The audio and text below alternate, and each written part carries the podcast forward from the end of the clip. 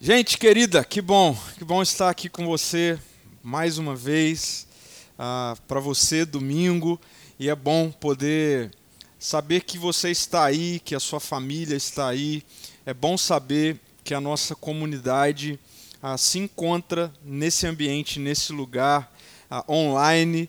E isso também é graça de Jesus sobre as nossas vidas, é privilégio do nosso tempo porque mesmo em meio a tudo que a gente está vivendo, ainda tão complexo, a gente pode usufruir de um tempo como esse, tempo onde nós já podemos cantar, uh, entoar cânticos, louvores ao Senhor, uh, orar e agora também diante da palavra de Deus, ouvir tudo aquilo que Ele tem para o nosso coração, para o meu coração, para o seu coração, para a nossa vida enquanto comunidade, pessoas, enfim. E eu quero mais uma vez orar por isso, então, favor, ore comigo.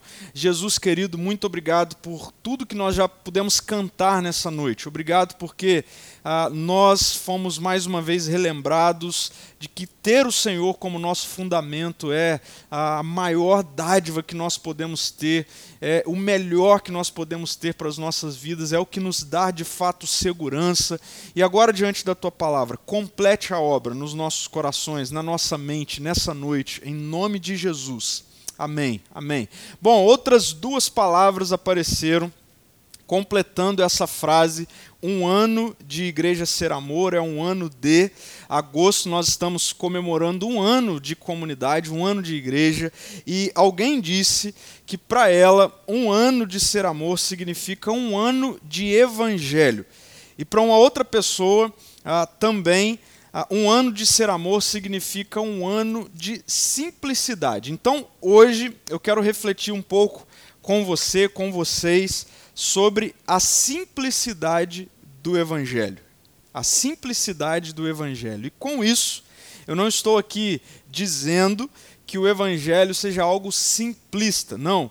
Mas que ele é, mesmo profundo, denso, disruptivo, também uma realidade muito simples. A Bíblia vai nos mostrar que Jesus, este que é a divindade encarnada, usando a linguagem de João, o Verbo que se fez carne, inicia a sua autorrevelação ao mundo num momento específico da sua vida, numa ocasião específica, num tempo específico da sua própria vida. Não há relato nas Escrituras, por exemplo, ah, de que Jesus era um super bebê não, não há relato sobre isso, sobre essa parte da vida de Jesus. Não há relato nem mesmo que Jesus ah, seria uma super criança, diferente das demais. Não. Mas há relatos de como Jesus inicia aquilo que nós podemos chamar de movimento messiânico, ou seja, movimentos feitos por Jesus, seja em palavras ou ações, que comunica que ele era de fato o Messias enviado, o Messias esperado, o Redentor. E um desses relatos se encontra no Evangelho de Marcos, logo no primeiro capítulo, nos versículos 14 e 15. E é nesse texto, Marcos 1, 14 e 15, que eu quero refletir acerca desse assunto nessa noite. A simplicidade do Evangelho. Então, se você puder ler comigo, acompanhar a leitura, Marcos 1, 14 e 15, o texto diz assim: Depois que João foi preso, João Batista, Jesus foi para Galiléia, onde anunciou as boas novas de Deus. Versículo 15 diz: Enfim, chegou o tempo prometido, é o que Jesus dizia. Proclamava: O reino de Deus está próximo. Arrependam-se e creiam nas boas novas. O reino de Deus está próximo. Arrependam-se e creiam nas boas novas. Nessas palavras de Jesus consiste a, toda a simplicidade do Evangelho.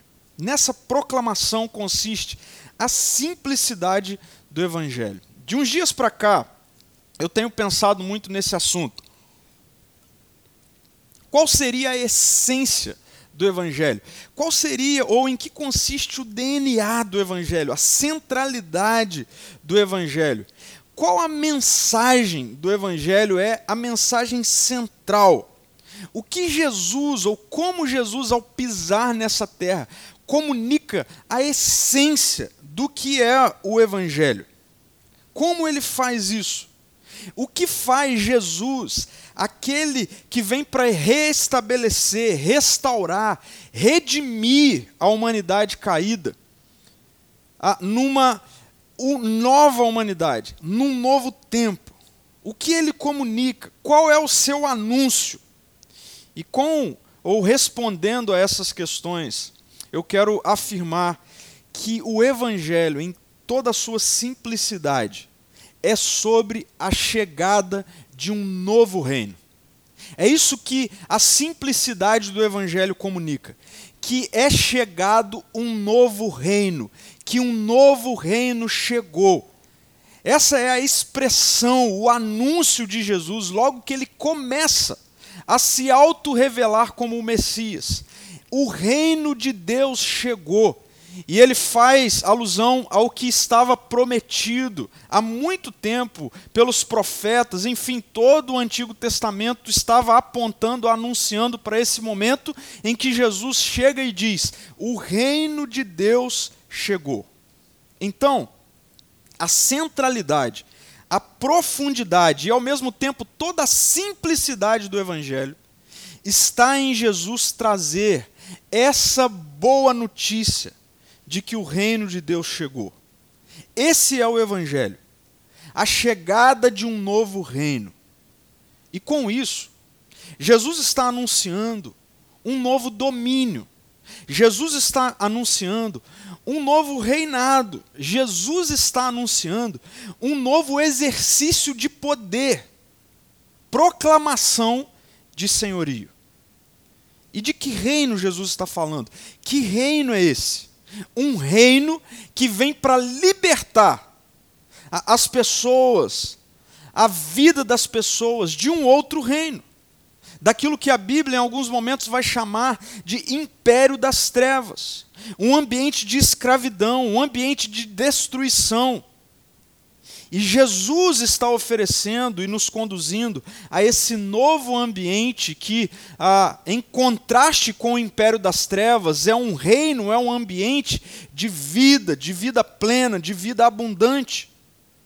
O que Jesus está fazendo aqui nesse texto que lemos é o papel de um evangelista. E vale a pena a gente ah, refletir um pouquinho sobre isso, porque a palavra evangelho ou evangelista não são palavras religiosas, ou mesmo palavras espirituais, não.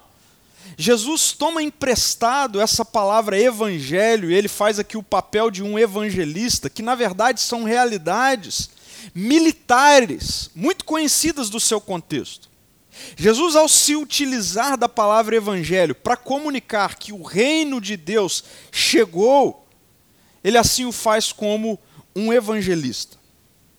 E isso, no contexto das batalhas entre reinos na história, acontecia todas as vezes que um reino conquistava um outro reino em alguma batalha ou batalhas, e antes de tomar posse ah, de propriedades, de regiões, de cidades desse reino que fora conquistado, o rei desse reino enviava um evangelista para anunciar que um novo reino estava chegando e qual era a vida, práticas, enfim, desse novo rei que estava trazendo agora um reino para essa terra conquistada.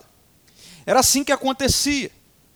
E Jesus está fazendo o papel desse evangelista, alguém que chega anunciando que é chegado um novo tempo, um tempo de um novo reino, de um novo reinado.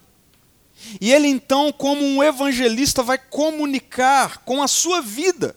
Lembra? Nós estamos lendo o início de um evangelho, ou seja, que está narrando, mostrando o início a, da relação de Jesus com a sua, a, a sua, o seu propósito de vida, a sua missão na terra, o início da sua autorrevelação. Então, a partir disso, ele vai começar a mostrar com palavras e ações como é esse novo reino. E Jesus está anunciando isso: um novo reino chegou. Ele é um evangelista, um novo reino chegou. E quando Jesus chega fazendo esse anúncio, ele está afirmando que algo novo está sendo inaugurado. O profeta Isaías, anunciando acerca desse momento em que o Messias chegaria, trazendo consigo um novo reino, ele diz assim em Isaías, no capítulo 9, versículo 2: O povo que andava na escuridão verá grande luz. Para os que vivem na terra de trevas profundas, uma luz brilhará. Então, quando Jesus chega anunciando o reino de Deus chegou, ele chega anunciando que o reino chegou nesse ambiente de trevas. Ele chega inaugurando um reino nesse ambiente de escuridão. Nesse ambiente onde as pessoas, o mundo está em trevas, aguardando ansiosamente pela intervenção de Deus trazendo luz. E como o profeta Isaías disse, uma luz que brilhará em meio às trevas.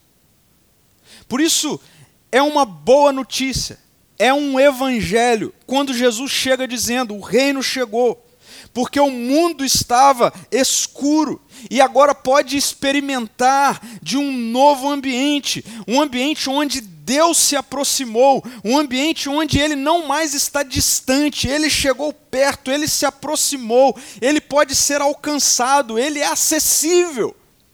Jesus traz essa realidade, esse ambiente, o reino de Deus chegou. Agora, vale a pena dizer que nós, nós pós-modernos, ocidentais, século 21, temos problema com esse negócio. Deixa eu te explicar por quê. Ah, nós ansiamos o tempo todo pela democracia. Ah, e não há problema com nós ansiarmos pela democracia numa perspectiva de sistema de governo de forma alguma, mas nós não podemos transferir o nosso anseio pela democracia ou mesmo a nossa cosmovisão democrática para nossa relação com o Evangelho, para nossa relação com Jesus. Sabe por quê? Porque com esse anúncio fica claro, e essa é a cosmovisão bíblica, de que Jesus não veio comunicar mais uma democracia, não, Jesus vem anunciar um reino. Logo com a prerrogativa de que existe um rei.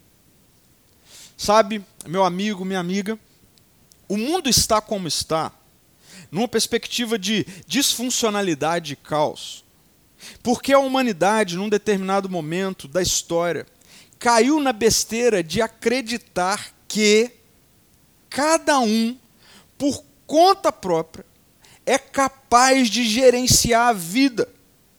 Por que não dizer? Cada um sendo senhor sobre si, rei da própria vida. Sabe aquela conversa? Eu fiquei lembrando disso. Ah, de que muitas vezes a gente se refere a alguém que é cheio de soberba, enfim, altivez, e a gente fala assim: ah, Fulano tem um rei na barriga. Você já, você já deve ter falado isso sobre alguém, ou pensado isso sobre alguém. Então, a notícia que eu quero dar para mim e para você é que todos nós vivemos muitas vezes achando que somos reis, com um rei na barriga, numa perspectiva de que nós damos conta de governar a nossa própria vida, tomar a nossa própria decisão, ah, enfim. E aí, essa nossa atitude é que gera e tem gerado todo caos estrutural, todo caos emocional, todo caos relacional, todo caos espiritual. Ah, tudo isso está diretamente relacionado com o fato de que nós acreditamos que é possível sermos felizes, completos, satisfeitos, cada um com um rei na barriga. Mas não é. Não é. Por isso, o evangelho do reino de Deus é uma boa notícia. Por isso, esse anúncio de Jesus, de que um novo reino chegou, é a melhor notícia que nós podemos ter. E a questão é: como estar e usufruir desse reino? Como poder participar desse reino? Por que não dizer como poder estar dentro desse reino? logo na sequência do anúncio, logo na sequência dessa proclamação de Jesus de que enfim chegou o tempo, o reino de Deus se aproximou, chegou, enfim, é, é o que é imaterial e eterno invadindo o Cronos, invadindo o nosso tempo. Logo após fazer esse anúncio, essa proclamação, Jesus vai mostrar quais são as implicações para adentrarmos nesse reino que chegou para vivermos nesse reino que chegou, para desfrutarmos desse reino que chegou. E preste atenção que não tem a ver com como trazer o reino.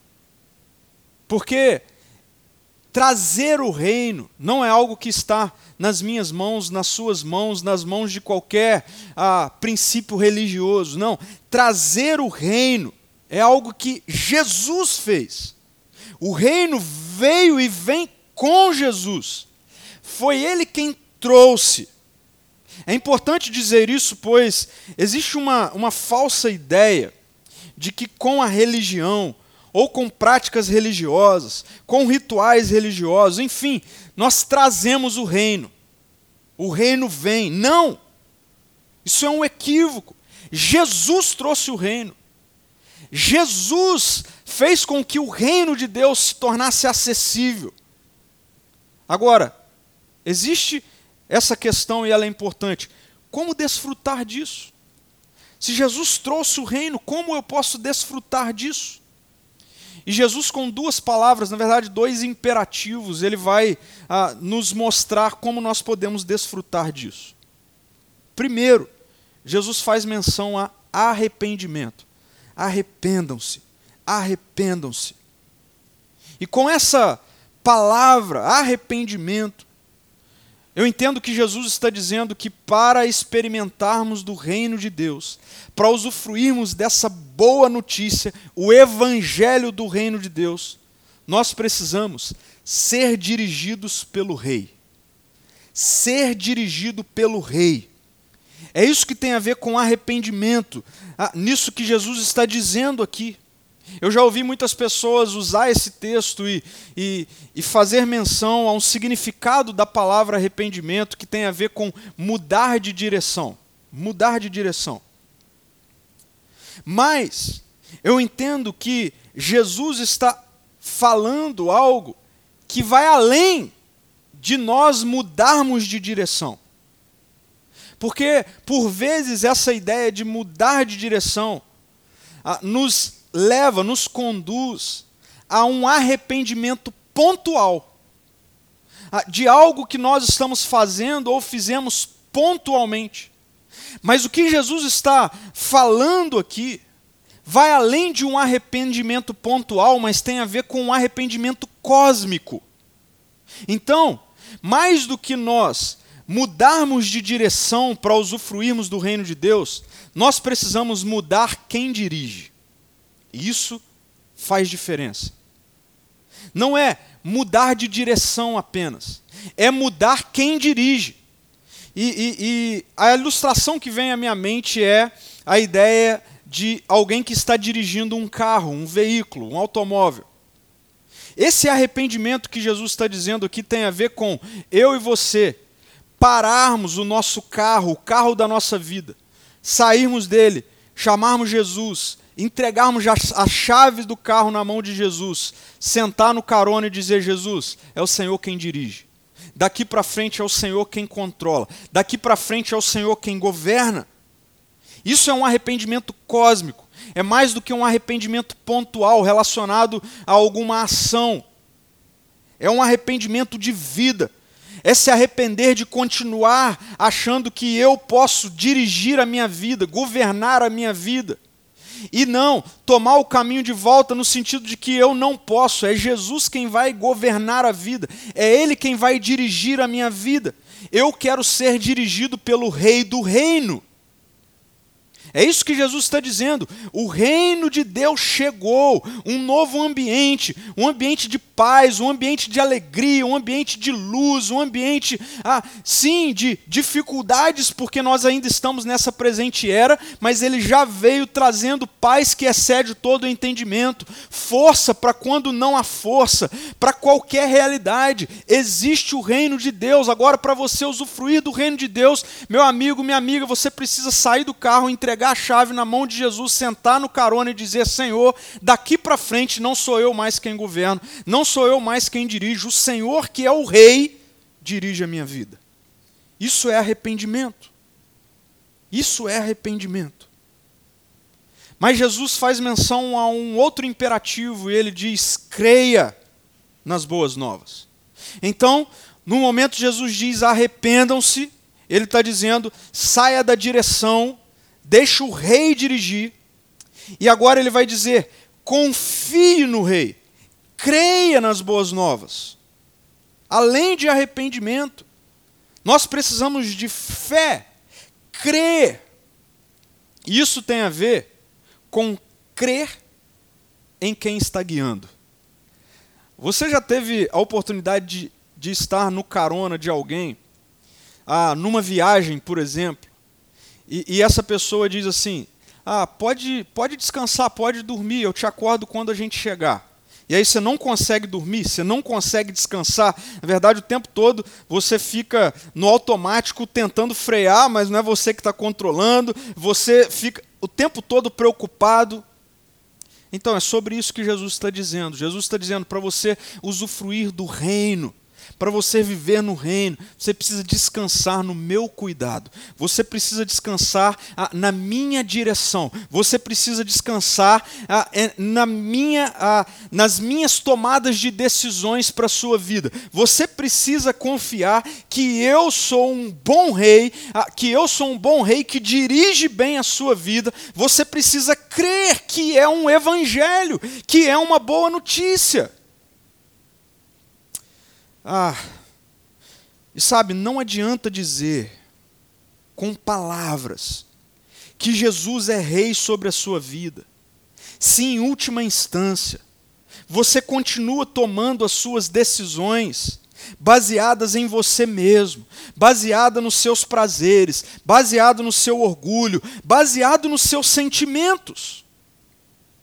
Confiar no rei significa acreditar de maneira muito prática que Ele tem o melhor para a minha vida e para a sua vida. Que Ele sabe conduzir a minha vida melhor do que eu mesmo. E isso, certamente, vai passar por muitos momentos onde o que Jesus quer seja diferente do que eu quero e do que você quer. Confiar em Jesus, meu querido e minha querida, não é um discurso religioso. Ah, se você só confia quando as coisas estão saindo do jeito que você quer, do jeito que você espera, do jeito que você almeja, então, na prática, você continua vivendo tendo você mesmo como rei, tendo você mesmo como governante. Você na prática continua com o rei na barriga.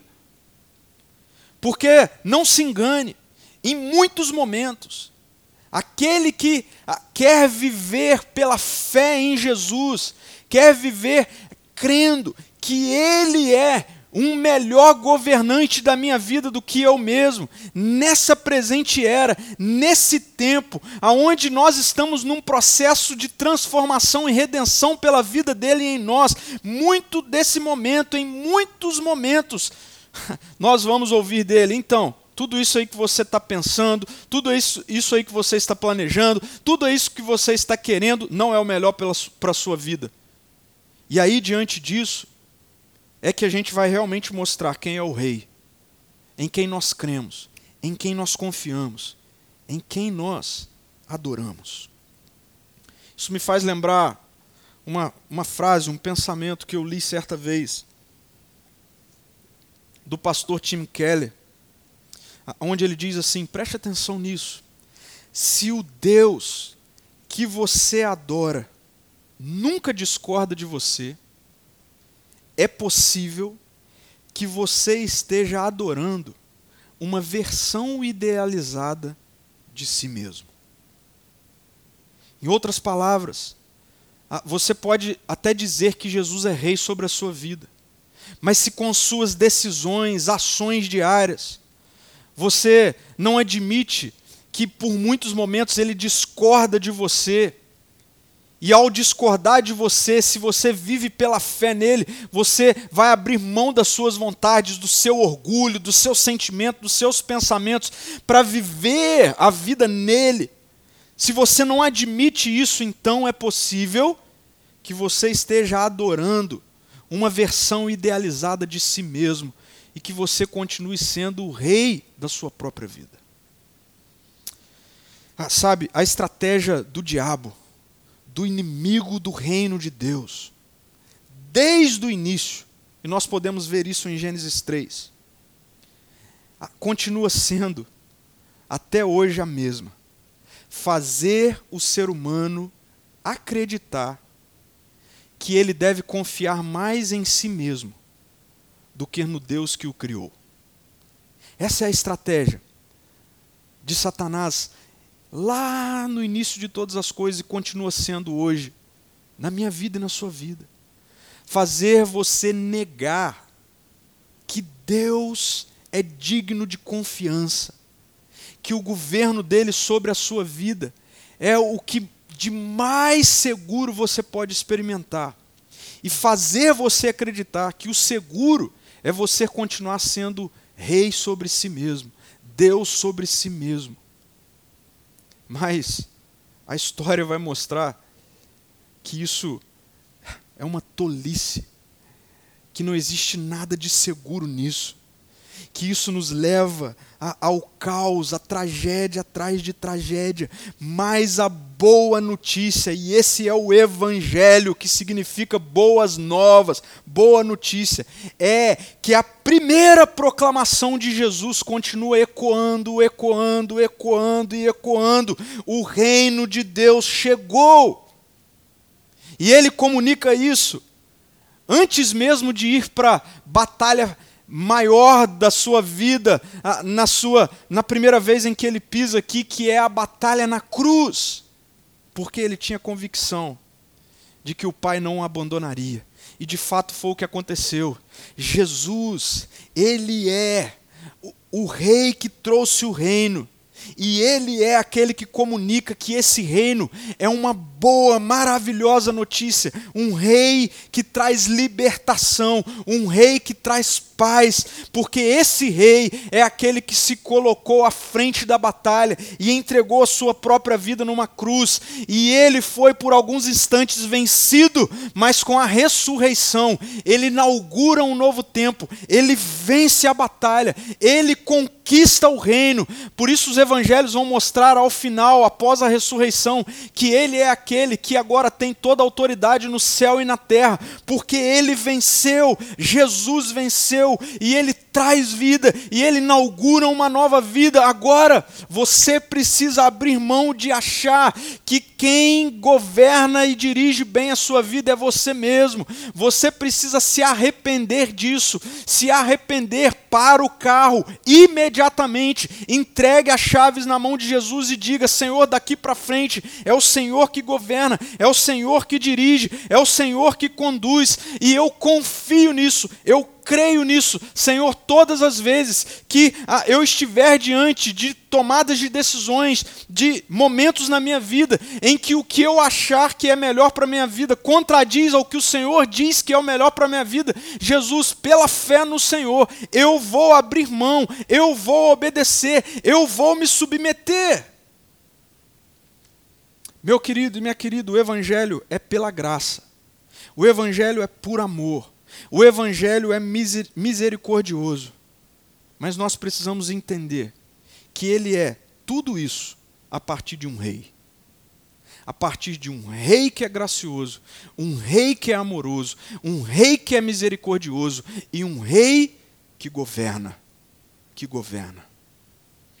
Eu quero concluir a reflexão, a reflexão dessa noite, Ah, e a minha oração é para que, não apenas de um ano para cá, mas daqui para frente, pessoas continuem se encontrando no nosso meio, na nossa comunidade, com toda a simplicidade do Evangelho de um reino que chegou em Jesus, de um reino que tem Jesus como um rei que se faz servo, mas que continua sendo rei, de um rei que se doou, mas que continua sendo rei, de um rei que foi morto numa cruz, mas de um rei que ressuscitou e conclama para si toda a autoridade no céu e na terra. De um rei que é rei da história, mas que também quer ser rei da sua história. Que as pessoas se encontrem com a simplicidade desse evangelho. Porque é caminhando assim que nós temos as nossas vidas sendo transformadas, que nós usufruímos de vida e vida em abundância, que nós ah, podemos passar por vales de sombra e morte, mas que nós perceberemos que o Senhor está conosco, porque Ele é um rei que se faz presente. Um rei que antes de ir para a cruz sentou com seus discípulos e disse: Eu não chamo vocês de servos, mas de amigos. Mas Ele é um rei. E eu quero trazer para reflexão prática nessa noite, ao longo dessa semana, uma afirmação e uma pergunta importante. A afirmação é: Jesus é o Rei da história. Jesus é o Rei da história. Ele venceu a batalha. Ele tem toda a autoridade no céu e na terra. Jesus é o Rei da história. E a minha pergunta diante dessa afirmação é: mas ele é o rei da sua história? Da sua história. Com isso, ou isso se desdobra ah, com a nossa reflexão acerca de ele tem reinado sobre a sua vida, sobre as suas decisões, sobre os seus sentimentos, sobre o seu orgulho, sobre a sua vaidade Jesus é rei sobre a sua história. Jesus é rei sobre a sua casa. Jesus é rei sobre o seu trabalho. Jesus é rei sobre os seus negócios. Jesus é rei sobre os seus investimentos. Jesus é rei sobre os seus relacionamentos. A gente precisa refletir sobre isso. Sabe por quê? Porque chegou a hora de você deixar de considerar Jesus como um símbolo da sua religião e passar a considerá-lo como o rei da sua história.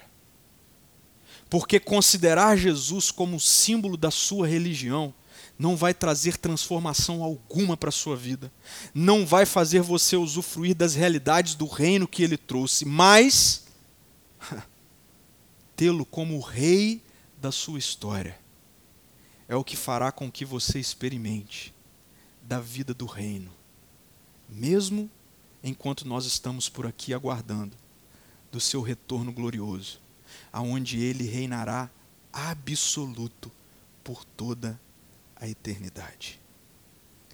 Quero deixar um dever de casa nesse domingo. Eu queria que você pudesse, ao longo dessa semana, ler o Evangelho de Marcos. O Evangelho de Marcos ah, é, é o evangelho que nos apresenta essa face de Jesus de forma mais específica, que é o seu reinado, Jesus como um rei.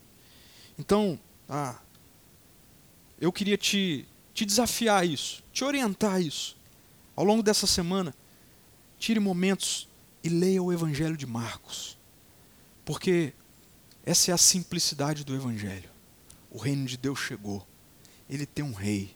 É um rei bom, cheio de amor, paz, alegria, vida. Mas para a gente usufruir de todas as realidades desse reino, da simplicidade do Evangelho, nós precisamos ah, arrependimento, entregue a chave e confiança. Pode descansar, porque Ele dirige bem. Que Deus abençoe a sua vida. Queridos, que a graça do nosso Senhor Jesus, o Rei dos Reis e Senhor dos Senhores, que o poder de Deus, o nosso Pai, a consolação e a comunhão do Espírito Santo de Deus, repouse sobre a sua vida, sobre a sua casa, sobre a sua semana. Que o Espírito de Deus em você destrone qualquer realidade de falsos ídolos sobre o seu coração, para que no trono do seu coração só haja espaço para o único e verdadeiro Rei, que não é você, não sou eu, mas é Jesus, até que Ele volte. Amém e amém. Que você tenha uma semana cheia da vida do Rei dos Reis, do Senhor dos Senhores. Até a próxima semana. Que Deus te abençoe.